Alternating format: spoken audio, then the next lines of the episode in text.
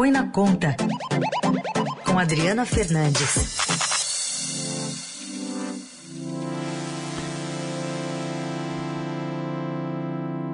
Análise da economia direto de Brasília. Oi, Adri, bom dia.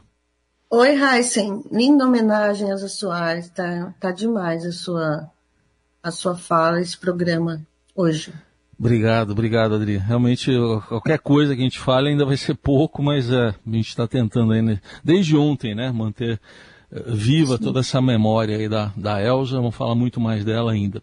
Mas está vamos... muito bonito, muito bonito mesmo. Obrigado. Vamos lá falar de economia então, porque agora o ministro Paulo Guedes está querendo, ele está querendo juntar uns assuntos, hein, Adri? Quer atrelar uh, o tributo zerado sobre combustíveis ao veto ao reajuste dos servidores? Como é que seria isso aí?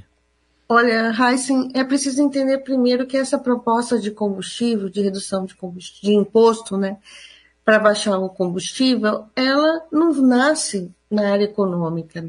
É um desejo do presidente Jair Bolsonaro, que está buscando a, a reeleição, e dos políticos no Congresso, sobretudo no Senado, que ah, não, não entregaram até agora a reforma tributária. Acontece que os, os, os governadores eles decidiram é, por fim né, o congelamento que eles tinham feito do ICMS que incide sobre os combustíveis. Aí Arthur Lira, que tinha aprovado um, na Câmara um projeto para é, fixar uma alíquota única do ICMS, cobrou é, do, do Rodrigo Pacheco, presidente do Senado, que fizesse essa colocasse em votação esse projeto. Então é uma sequência, porque é uma sequência, uma tentativa política de dar uma resposta em ano eleitoral. Só que aí veio, começaram a discutir essa questão de reduzir o imposto, já que a arrecadação está vindo bem. Para isso, é preciso aprovar uma proposta legislativa para reduzir, para não precisar compensar essa, essa perda de arrecadação, porque temos aqui a lei de responsabilidade fiscal que exige essa compensação.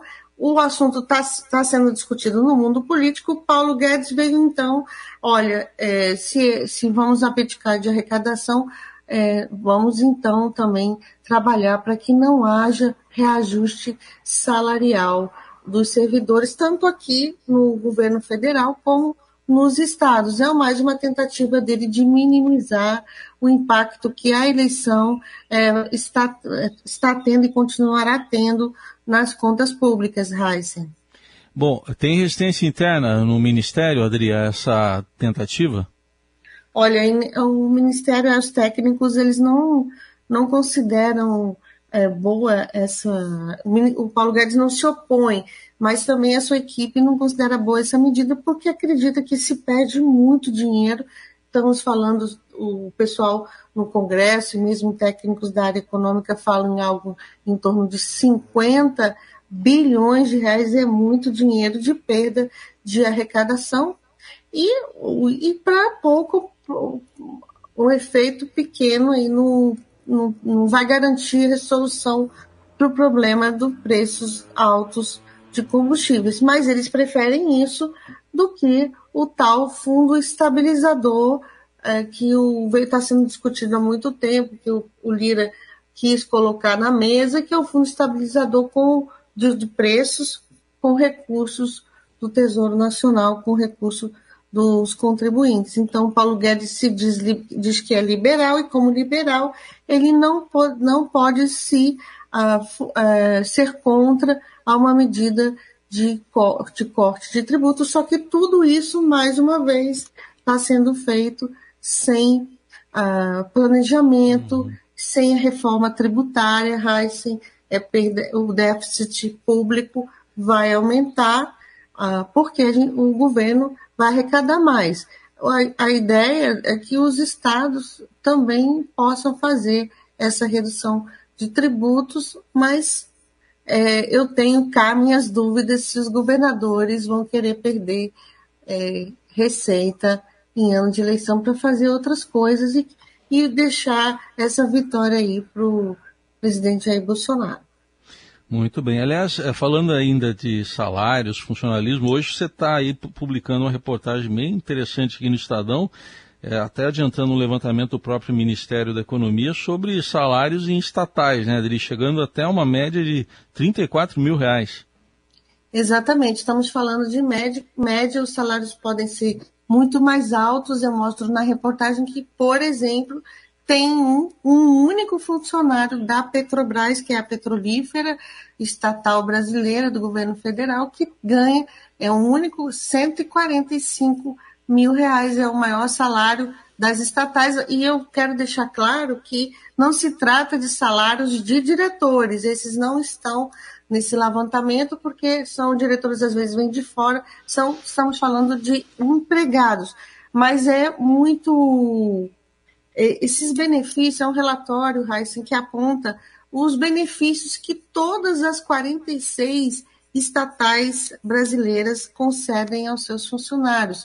E tem casos, por exemplo, como é o caso do Banco Nacional de Desenvolvimento Econômico e Social, o BNDES, que ele garante aos seus funcionários quase dois salários mínimos, estou falando dois salários mínimos de, de auxílio refeição. São dois auxílio alimentos, alimentos um para refeição e outro para compra de alimentos, por exemplo, em supermercados. São dois, quase dois salários mínimos de uh, auxílio para os seus funcionários. O que o governo diz, o governo aqui em Brasília fala é que esse, todos esses auxílios são, em algumas estatais, uma lista uh, muito grande. Esses auxílios acabam uh, impactando o resultado dessas estatais e, consequentemente, o lucro delas que vai ser transferindo para o acionista, que no caso é a União, e no fim, todos nós contribuintes. O BNDES, por exemplo, também dá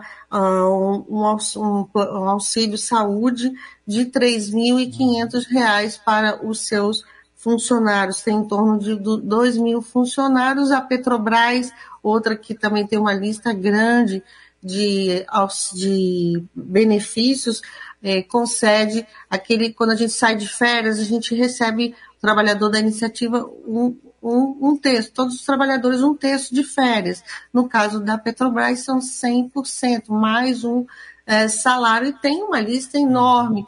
Chamou a atenção dos técnicos também o fato de que quatro é, empresas estatais elas têm nos seus acordos coletivos assinados com os seus empregados estabilidade por determinado a período. Então, são, é, vale a pena entrar nesse relatório e ver a lista desses, desses benefícios. Esse é um debate, Heisen, que precisa ser enfrentado Sim. na sociedade, como também o que eu tenho comentado, uhum. a questão salarial dentro do executivo, as disparidades é. salariais dentro do executivo. E essa questão do plano de saúde, ela é antiga.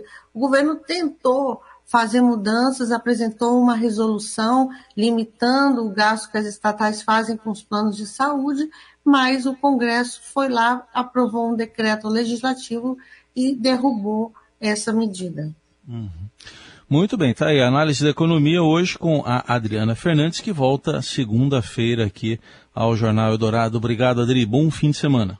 O Heisen, eu Diga. aproveito aqui, eu tô saindo de férias, então ah, tá. segunda-feira Tá é, vou, vocês vão ficar sem mim por um Tá bom, tá certo.